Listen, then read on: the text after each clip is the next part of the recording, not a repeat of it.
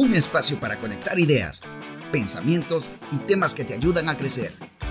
El Patio, el podcast de la UDB.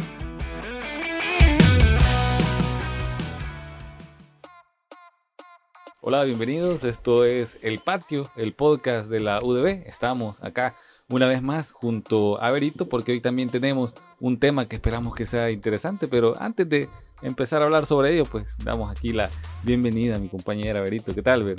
Hola, ¿qué tal, Omar? Qué gusto volver a encontrar nuevamente en el segundo episodio del patio. Y sin duda, esta va a ser una gran conversación acerca de un tema de interés, creo que para todos, sobre todo por el tiempo en el que se vive en este momento acá en la universidad, ¿no es así? Sí, yo creo que puede estar eh, bien interesante para muchos estudiantes, para muchos sectores, porque lo que vamos a estar dialogando hoy, y ya le vamos a decir con quién vamos a estar platicando también, es sobre esa transición entre el bachillerato y la universidad, es decir, de qué, qué, pasó en ese periodo, si se cumplen las expectativas, si la cosa ahora ha sido como se pensó en aquel momento que no se había llegado a la universidad, es decir, todo lo que ha implicado ese cambio entre un mundo y otro mundo. Así es, y es que es un proceso totalmente diferente cuando venimos del bachillerato y escuchamos muchas cosas al respecto de la universidad y tenemos muchas ideas en la mente acerca de qué es lo que nos vamos a encontrar ya estando en la universidad. Y cuando entramos acá, entonces hay un sinfín de anécdotas, sobre todo los primeros días, en las que ya nos encontramos con la realidad de las cosas. No sé si tú tienes alguna anécdota de los primeros días acá, Omar bueno, yo, yo venía con, con, con, varias ideas sobre la UDA. Creo que sobre todo las ideas que yo tenía era por ver demasiada, demasiada película eh, gringa, que bueno, la, me voy a encontrar con una universidad así, que voy a encontrar una fraternidad. Y tenía ideas y los grupitos seccionados. pero luego me doy cuenta que, que fue de alguna manera una extensión de lo que significó el bachillerato, pero con ciertas diferencias que en el camino me fui dando cuenta y, y que y que sí distanciaban mucho de lo que yo en algún momento pensé que iba a ser la, la U. Pero lo, lo, la mayoría de cosas fue para bien. Eso, eso lo, Qué bueno, qué no, bueno. No me dio tan, tan desagradable sorpresa. Sí, yo realmente me sentía eh, temerosa el primer día. Era cómo me voy a encontrar con los demás. Y, y si me pierdo, de hecho, esa era mi mayor preocupación, el llegar a perderme. Entonces, lo que hice el primer día fue esperar a mis compañeras. No, no voy a entrar, te voy a esperar. Para que ya, si nos perdíamos, éramos dos, ya no era solo una. Y suele pasar, creo que siempre las primeras semanas, cuando se están incorporando y está en la dinámica presencial, eh, nos encontramos con estudiantes que andan preguntando dónde está mi salón, dónde está, eh, o, o, que entran al salón que no es. Yo, en, en, mi rol de, de docente también me he encontrado con estudiantes que de pronto los tengo unos cinco minutos en, la clase y se dan cuenta, ah, no, esto no es, no, no es mi materia, perdón, y, y, salirse en ese momento. Creo que a, a, varios les ha pasado. Yo he tenido por lo menos una vez por año alguien que sí llega a la clase y que no es la clase. Sí, yo también tuve muchos compañeros que me comentaban eso, sin duda. Pero también creo que es importante que escuchemos a alguien que tenga esa vivencia fresca, sobre todo en este nuevo tiempo en el que tenemos la experiencia de lo virtual y lo presencial y justamente para eso tenemos con nosotros a este día a Brian Elena, que es estudiante de segundo año de la Ingeniería en Ciencias de la Computación. Bienvenido Brian, qué gusto tenerte. Hola a todos, buen día. Eh, me alegra mucho de poder estar acá acompañándolos en este programa y de verdad me llena de mucha alegría el poder compartir mi experiencia, porque sé que para todas las personas que lo están escuchando, que ya vivieron ese proceso o pueden llegar a vivirlo, les puede servir como para poder tomar algunas ideas, algunos consejos y poder hacer de esta experiencia la más amena posible. Qué bueno, qué bueno de verdad, Brian. Y quisiéramos saber cómo fue ese primer encuentro con la universidad. ¿Era lo que esperabas? ¿Lo que habías escuchado? ¿Lo que te habían dicho? ¿Cómo fue? bueno, es también un poco curioso porque eh, yo también había visto muchas películas sobre la vida universitaria y eso de que uno llega, hay fraternidades y las elecciones y eso y lo otro. Pero lamentablemente me tocó iniciar en el periodo de la virtualidad debido a la pandemia. Lo viste de una forma diferente. ¿no? Sí, exactamente. Fue desde un punto de vista totalmente diferente, pero que igual las experiencias y, y las cosas como random y cosas graciosas eh, nunca son la excepción y siempre pasan. ¿Tuviste alguna experiencia los primeros días? Sí, de hecho, el primer acercamiento que tuve fue el curso a la vida universitaria. Entonces, en ese curso eh, tuve el, el, problema de que me equivoqué de correo al mandar las actividades. Y hasta que finalizó la semana me di cuenta y le escribo al docente, eh, buenas tardes, ingeniero, fíjese que no me había dado cuenta de que el correo lo puse malo y no le he enviado nada. ya casi aplazaba la materia, pero qué bien, tú habías cumplido con todo. Sí, gracias a Dios, solo era el, curso de inducción. Ah, entonces no, no, había mucho problema, pero igual como que ah, uno piensa que al estar de forma virtual, como que no se va a equivocar, porque eso de equivocarse de clase eh, no pasa, pero sí puede pasar que se nos olvidan las clases y esas cuestiones, pero es ahí donde entra un poco eh, la organización y todos esos factores que influyen. Bueno, con esto de la virtualidad, creo que de igual forma, y, qué bueno que mencionaba lo del curso de inducción, porque creo que es algo bien importante, que a veces se piensa que eh, no, no es una ventaja hacerlo y algunos deciden quizás no hacer el curso porque como está en una etapa que acabo de salir del bachillerato ah, y prefiero descansar, he estado estudiando y, voy a entrar a la U que va a ser más pesado, no hago el curso, pero creo que es una, una buena ventaja tomar en consideración que, que ayuda un montón. Eh, nosotros lo hemos experimentado, el hecho de que tenés dos semanas, que, que, por lo general que suelen durar los cursos, donde se empieza a familiarizar el, estudiante con los procesos. Y en este caso que es virtual, si bien no, no se va a perder en un aula física, pero sí en, las plataformas también, que no se vaya a meter en algo que, que, no, que no sea. Y en este caso, pues asegurarse de entrada que, que los correos sean los, correctos. Al menos en el curso fue, fue y no, ya no fue en el, en el ciclo. Ahí en el ciclo imagino que ya se, se, fijó más de, ah, no, eh, voy a, voy a fijarme que hoy sí sé el correo. voy a mandar hasta una copia por cualquier cosa, una copia oculta para guardar el correo. sí, exactamente. Así como mencionaban ustedes, eh, sirve como para poder familiarizarnos un poco. De hecho, el curso en el que yo ingresé fue en el mes de noviembre, si no me equivoco. Entonces las clases iniciaban la tercera, cuarta semana de enero.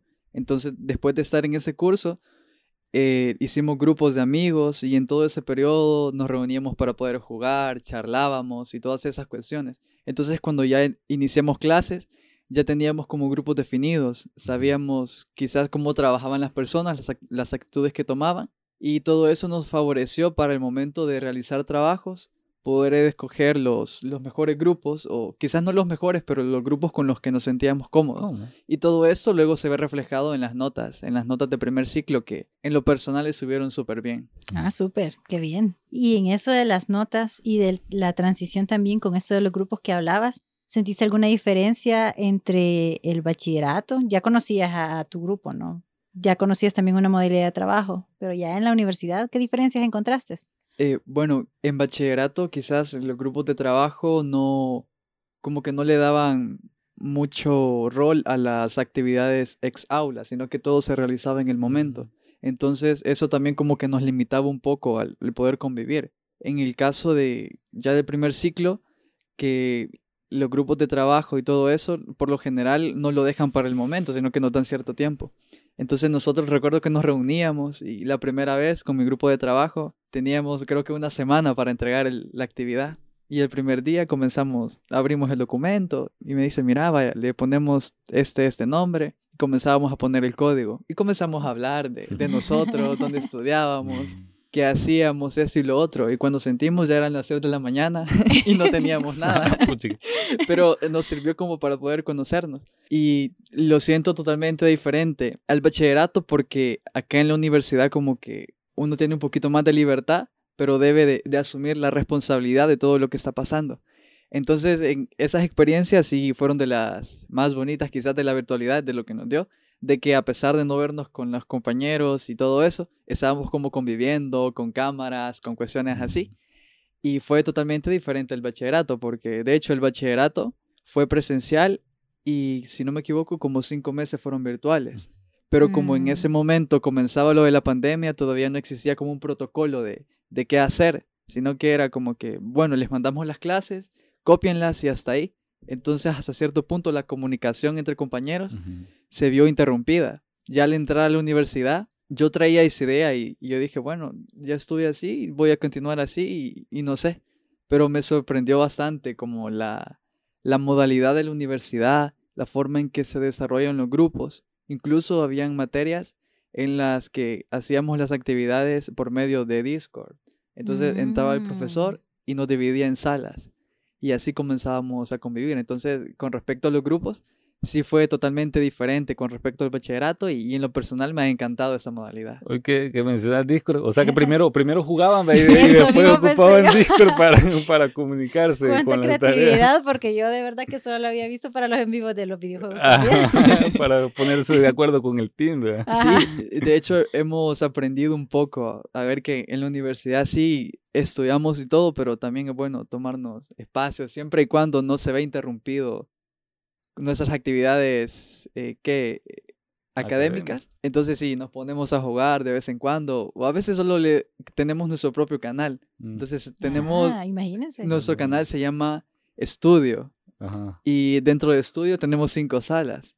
Hay uno que, que le hemos puesto el nombre de las materias y otro que lo tenemos se llama para molestar. Entonces en ese para molestar es como que estamos libres y les digo, ahí entra en el canal, hablemos un ratito. Entonces ahí nos quedamos hablando. Y si queremos hacer una tarea, aunque seamos solo tres, nos pasamos al canal que es para hacer tareas.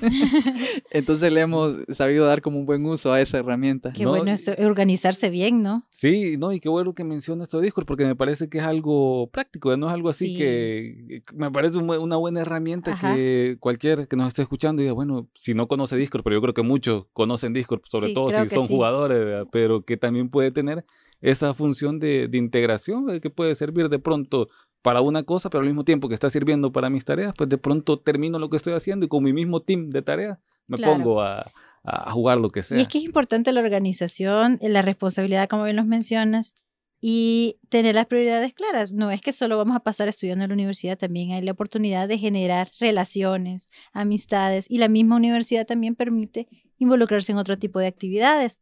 Eh, no sé si tú has ingresado a, a algún otro tipo de grupos acá en la universidad. Sí, y de hecho es de las experiencias más bonitas que he tenido y, y ahorita que voy a comenzar a hablar de eso le pido una especial atención a todos los que están escuchando porque a veces pienso que, que uno cree que el estar en proyectos como extracurriculares, se le llaman si no me equivoco, como que a uno le limita el tiempo y que va a descuidar los estudios, pero es totalmente lo contrario en mi experiencia personal, cuando estaba en el curso de inducción en la vida universitaria, recuerdo que la pastoral universitaria nos comentaron. Entonces yo dije, yo no sé qué sea, tenía la concepción, pero no sabía muy bien en qué, como la idea concreta de qué era lo que se hacía. Pero bueno, dije, yo voy a entrar y, y vamos a ver qué es lo que pasa. Entonces entré y me encontré con un grupo, un coordinador, un grupo de estudiantes que eran como, como un apoyo y, entré, comenzamos a hablar y era como que teníamos años de hablar, años de conocernos y comencé a involucrarme con ellos. Entonces, al estar en eso, luego fui invitado a varias reuniones que tenían, reuniones virtuales y todo eso me permitió quizás como salir un poco de, la, por así decirlo, escapar de la burbuja, de la realidad de la vida estudiantil que, que uno se cree e incorporarme a esos grupos. Entonces, al estar ahí, no solo he como tenido otras experiencias, he participado en varias actividades, sino también he conocido a personas de otras carreras, personas de mi misma carrera, pero que están en años un poco, poco más superiores y se encuentra como un apoyo. Entonces, en mi experiencia personal, ahorita solo he formado parte de la pastoral universitaria, pero si en estos, ¿qué? Tres, cuatro años que me quedan, tengo la oportunidad de ingresar a otro y tener otra experiencia, yo de verdad que no lo dudaría, lo haría sin pensarlo dos veces. Entonces, aprovecho el momento para decirle a todos esos estudiantes que, están como con miedo de decir entro o no entro, ¿será que me va a dar el tiempo o será que no? Pienso que si nos organizamos y tenemos todo como claro, sí se pueden llevar varias cosas a la vez e incluso nos distraemos, conocemos nuevas personas y sobre todo adquirimos experiencias. Qué, bueno que lo mencionas y si te recordás, Berito, que la otra vez que estábamos hablando sobre liderazgo, eh, nos comentaban que una de las cosas importantes era justamente eso, poder integrarse a actividades extracurriculares que ayudan a justamente no solo tener como esa integración, conocer más personas, sino que también se fomenta la parte de liderazgo, que es bien importante. Sí, sobre todo también aprender a conocer cosas de uno mismo que quizás desconocía. Acá en eh, este espacio de la universidad, eh, en, este tiempo, es la oportunidad de aprender, conocer aún equivocarnos, levantarnos y seguir adelante. Y ese tipo de actividades nos permite eh, terminar de conocer habilidades que ni siquiera sabíamos que teníamos. Sí, ¿no? Bueno, y ahorita Brian también nos ha estado hablando de cosas que le han funcionado bien, ¿verdad? Sí, que una, sí. uno, uno, Ya llevamos varios tips. Sí, hay, hay varios tips. Pero dentro de esto también surge la duda si hay algo que haya significado una dificultad, que digas, esto sí fue difícil, de, de- de bachillerato es muy diferente y ahora es otra cosa distinta y que, que digas, que esto me costó un poquito más o me está costando. Sí, y esto es con respecto a las evaluaciones. En bachillerato yo estaba acostumbrado a que no, sí eran como que bastantes temas, pero no tenían como que mucha dificultad. Entonces, fácilmente, dos días antes del examen, se podía comenzar a estudiar. Entonces, lo que yo hacía era que si la semana de exámenes era en la cuarta semana, por ejemplo, de octubre, yo en la tercera semana, todavía el viernes, estaba libre, estaba descansando. Yo decía, estudio sábado y domingo para el examen del lunes. El lunes que regrese, estudio para el examen del martes. El martes que regrese, para el del miércoles. Y así sucesivamente. Y realmente me funcionaba porque no, no obtenía malas notas.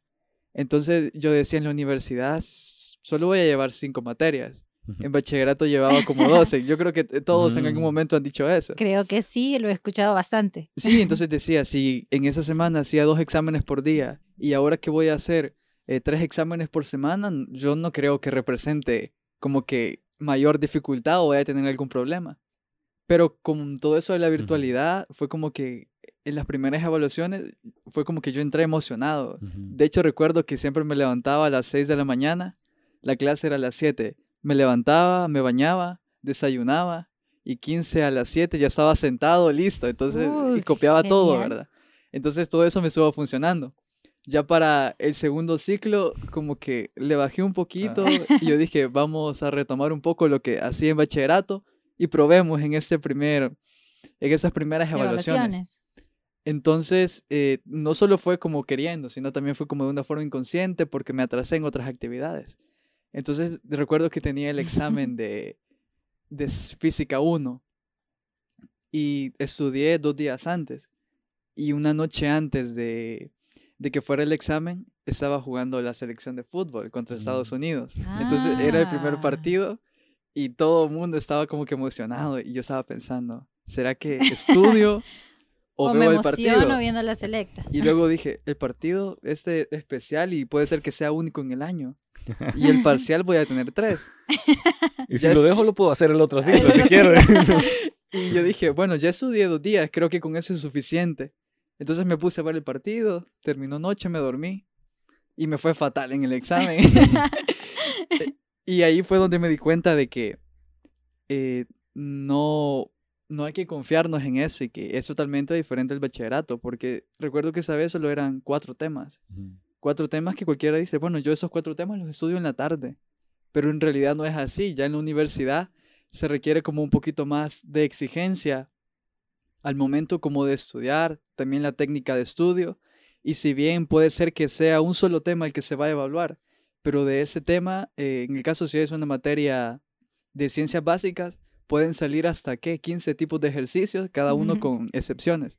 Entonces ahí influye mucho la práctica, la práctica, la práctica, y sobre todo hacerlo con tiempo, porque ya para el último parcial, que sí necesitaba una buena nota para pasarlo, comencé a estudiar como con tres semanas de anticipación. Entonces hacía bastantes Ah. ejercicios y me funcionó, tuve una nota arriba del 8 y luego he replicado esa técnica y hasta el momento me ha funcionado. Viste la diferencia a solo dedicar unas pocas horas de estudio. Sí, acá siento que influye bastante el tiempo que nosotros le dedicamos, porque no podemos obtener resultados con un pequeño sacrificio, sino que para grandes resultados hay que sacrificarnos un poquito más. Pero a eso no me refiero a pasar estudiando 24/7 y que me levanto, solo me lavo los dientes y a estudiar y desayuno ahí estudiando y luego hago solo eso. No, también es importante como un espacio de relajación pero tampoco irme todo el día de fiesta y, y en la noche solo cinco minutos y así, sino que todo tiene que llevar como un orden. Entonces yo recomiendo realizar como una agenda. Yo he desarrollado una agenda en la que hay entre 7 y 8 horas de- para dormir, que es Mm, el tiempo como establecido. Y todavía he puesto 6 horas para hacer ejercicio en toda la semana y 4 horas para estudiar cada materia. Y aún así creo que me quedan como 8 horas libre. Entonces, cuando yo lo hice, yo no creía, le decía a mi mamá, mire, yo no entiendo por qué tengo tanto tiempo Tanto libre. libre, qué genial. y ahí me di cuenta, Pó- Póngame a hacer algo. Necesito algo que hacer. Ahí me di cuenta de la importancia de la organización. Entonces ya para la universidad, la organización lo es todo. Si uno no es organizado, bueno, hay que organizarse porque si no, los resultados pueden ser fatales. Y ahí creo que tenemos ya otra, otra línea. Si vamos haciendo como un, Sí. un desglose de, de puntitos importantes que nos ha ido compartiendo Brian y que de hecho eh, lo que nos ha mencionado son justamente consejos que si uno busca de pronto en artículos en la web y dice, bueno, ¿qué, qué me puede ayudar a integrarme mejor a la universidad? Justamente hablan de dos cosas que, que ha mencionado Brian. La primera, integrarse, mencionan ahí, a grupos extracurriculares, no importa de lo que sea. En este caso es la pastoral, pero también se habla grupos deportivos, grupos de de Teatro, todo lo danza, que haya de posibilidad. Y lo otro es eso, la gestión de- del tiempo, Del tiempo, que importante. es importante y sobre todo ahorita que es mucho del contenido es virtual, creo que implica más tener esa autogestión de saber que de pronto mm, voy a tener actividades que yo tengo que ponerme una fecha límite porque si no me la pongo yo, pues no me la va a poner nadie. Todo se pasar, acumula y de repente eso, ¿no? ya, ya no podemos salir con nada, como bien mencionaba Brian que pasaba al inicio. Pero que, qué bueno que entonces has logrado encontrar todas esas herramientas que seguramente, como bien mencionó Omar, serán de mucha utilidad para todos nuestros oyentes. Sí, y de hecho las encontré quizás no de la mejor manera, porque las encontré en muchas ocasiones equivocándome. Y me gustó mucho algo que mencionaron al inicio del programa, de que como que uno se cae y se levanta y, y así. Entonces, precisamente de eso trata la vida, ¿verdad? Y, y eso lo podemos aplicar en todo momento. En la universidad considero yo que siempre en algún momento hay una evaluación en la que salimos mal. Por mejores estudiantes que seamos, siempre vemos un tema en el que caemos y, y por más que intentemos, no nos levantamos o, o qué sé yo, por ejemplo, tuvimos una mala mañana, fuimos al parcial y tres de nota. Sí. Pero cuando ocurre eso, yo tuve una mala nota que no la voy a mencionar por, por temas de confidencialidad. No vamos a preguntar más. Pero después de obtener esa, buena, esa mala nota, recuerdo que estaba en la cama y me quedé acostado. Y con tristeza porque nunca había salido así de mal. Entonces no sé por qué dije, no, pero si sigo con esta actitud, y si me pongo triste ahorita, es mentira, no puedo solucionar nada, la nota ya está. Si me pongo depresivo, va a ser peor para mí. ¿Qué es lo que hice? Crear la organización, eh, ver qué, en qué cosas podía mejorar. Entonces, siento que también es, es como otro tema, otro, otro punto importante, que si a veces vamos mal, obtenemos una mala nota o, no, los resultados que no esperamos, es importante eh, no dejar de darle importancia, sino que ver lo bueno dentro de lo malo y que eso nos permita como poder levantarnos. Ok. Y en este caso, ¿cómo ha sido también, y ya que se menciona de estas dificultades, eh, no sé si ha sido igual también la dinámica entre la familia, eh, cómo ha sido esa interacción también, si hay un cambio en relación a la, implicación que podrían haber tenido en el bachillerato y si ahora fue como que siguen siempre eh, pendientes por decir algo, no sé cómo ha sido el bachillerato, pero si siempre ha sido igual o fue como ahora, no, estás más libre, ¿verdad? hoy, hoy sos vos el que está solo aquí, o cómo ha sido esa... En lo personal, eh, mi familia siempre ha estado como al pendiente. El detalle es que por el trabajo de ellos, er- la verdad que tienen el tiempo como que bastante limitado, pero siempre nos decían, eh, vos sos libre de hacer tus tareas o no hacerlas, de entregarlas o no entregarlas, de asistir a clase o no asistir, pero cuando nos entreguen notas, ahí nos arreglamos con vos. Ese era el momento culmine. Entonces, eh, ya para la universidad eh, pasa lo mismo porque no hay reunión de padres de familia, Mm, no les mandan a ellos las notas. Pero yo siento la obligación como hijo, porque ellos me están pagando la universidad, de decirles, miren, esta es mi nota. Eh, si es mala nota, salí mal, pero me voy a recuperar. Y si es buena nota, eh, acá está, y quiera celebrar. Si es mala Sí. nota, no fue mi culpa. Ah, no, mentira, mentira. Entonces sí, he sentido el acompañamiento de mi familia, pero como que me han dado un poquito más de libertad y de hecho me han dicho, mira, en la universidad a veces se sale mal, pero tenés que levantarte. En muchas ocasiones se sale bien, pero tenés que tener esa idea de que no siempre te- vas a salir bien, pero tenés que tener la confianza de decirnos a nosotros, porque nosotros podemos como que darte ese apoyo o esa palabra de ánimo, porque recuerdo esa vez que tuve esa mala nota que, que yo no, no encontraba qué hacer porque como nunca había salido así, e incluso hasta me daba pena decirlo. ¿Cómo se lo porque digo? Incluso si le decía a un amigo, mira, tuve tal nota, ¿qué iba a decir? Y Si siempre el niño que llevaba 8, 9 y 10, ahora con qué? Con un 3 de nota.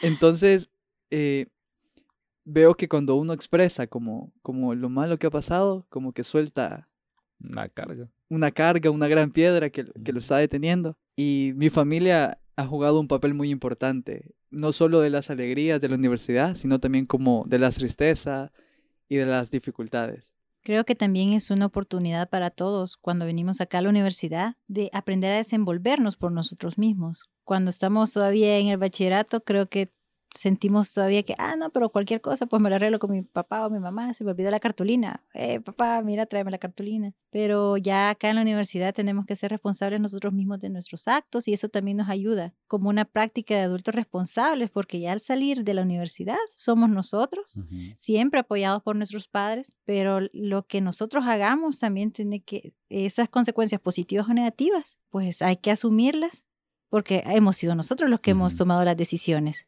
Entonces se toma con mayor valor y también le da un mayor potencial a, a lo que vayamos a hacer el siguiente día, porque de cada cosa aprendemos. Y creo que también es importante tener en, en la mente de que a veces cuando uno entra piensa que, pucha, son tantos años que me toca estar aquí, pero luego en el camino creo que se va dando cuenta uno que pasa más rápido de lo que Ni se se imagina. Así como el tiempo ahorita que ya prácticamente tenemos que ir cerrando esta plática, creo que nos queda chance para tener una, una conclusión final de todo esto que hemos estado hablando y cerrar lo, lo de hoy, ¿vea? porque así como pasa el tiempo de rápido en la universidad, Sí. pues, también aquí en el podcast pasa rápido el tiempo. Sí, increíble, porque es una plática que todavía se siente que podría seguir. Sin duda nos has dado muy buenos tips a todos, porque creo que todos lo podemos aplicar en nuestro día a día aún. Eh, nosotros, Omar, en nuestro trabajo, creo que Sí. vamos a aplicar esa organización que tiene, porque yo quiero esas ocho horas de sueño. sí. Así que definitivamente eh, la organización es un punto bastante importante, saber cuáles son nuestros tiempos para cada cosa, qué queremos hacer y poder organizarnos adecuadamente, ¿verdad? Sí, creo que algo también importante, y retomando lo que decía Brian, es dentro de toda esa organización, de todo lo académico, también saber disfrutar la, la etapa, de que porque es hasta Sí. cierto punto irrepetible. Es única la hay- vida. Hay, varios momentos aquí que seguramente van a ser memorables después. Pero no sé si hay algo también, Brian, que ya para ir cerrando pudieras decir que eh, puede servir como un... Ya, ya nos dio varios tips, Sí, pero algo extra que pudiéramos agregar ya para hacer un, un cierre de esto. Eh, sí, le considero que es muy importante los grupos de trabajo. Yo creo que ese punto no lo hemos tocado hasta el momento.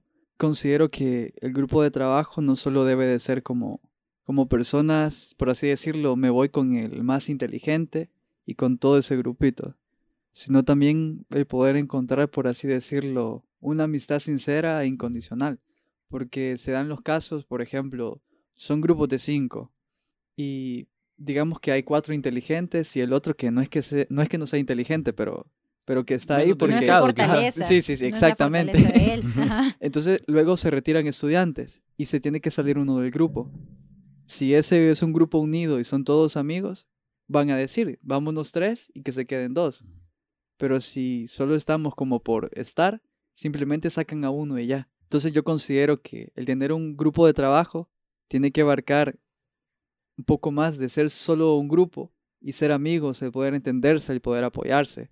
Por lo menos eh, en mi caso, mi grupo de en mi grupo de trabajo, perdón, somos tres. Somos con los que jugamos, eh, nos quedamos hablando en la madrugada, pero también hacemos tareas.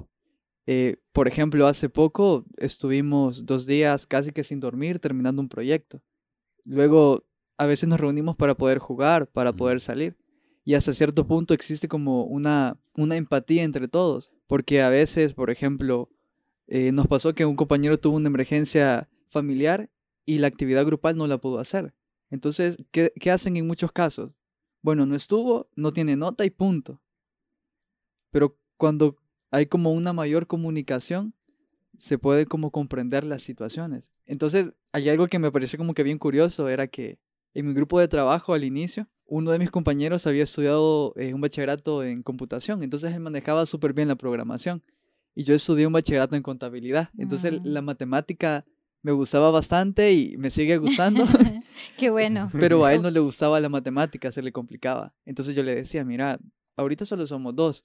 Yo te ayudo en mate, vos ayúdame en progra y así nos vamos complementando. Así nos vamos complementando. Y eso nos terminó uniendo, luego se nos añadió otra persona y así nos hemos mantenido. Entonces sí, considero que un buen grupo de trabajo tiene que, que cumplir todo eso. De, aparte de ser solo un grupo, encontrar como un, un, grupo estable, no, por así decirlo, un grupo que nos va a estar cargando de las notas y, y quitándonos nuestras responsabilidades, pero sí alguien que nos pueda poder estar apoyando. Muchas gracias, Brian. Realmente ha sido un gran aporte el que nos has dado el día de ahora.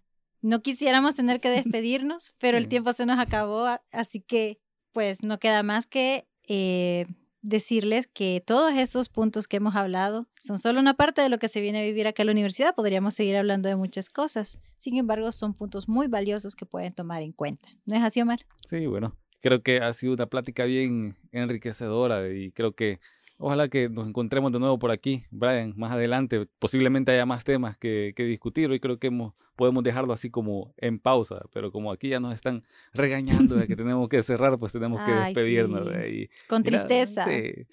Pero bueno, esto ha sido el patio. Creo que vamos a estar acá encontrándonos próximamente, Berito. Así que gracias, Brian, y qué bueno haber estado aquí compartiendo este día. Así es, un gusto. Ha sido un gusto el poder estar con ustedes este día y, y como les comentaba al inicio, eso me sigue llenando de mucha alegría el poder compartir y, y de todo corazón espero que las personas que están escuchando esto puedan, si ya pasaron esa etapa, poder recordar con mucha alegría todo esto.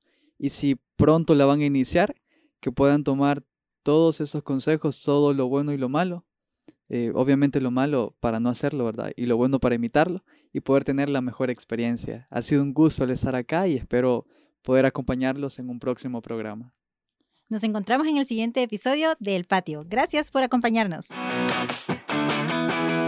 Un espacio para conectar ideas, pensamientos y temas que te ayudan a crecer. El Patio el podcast de la UDB.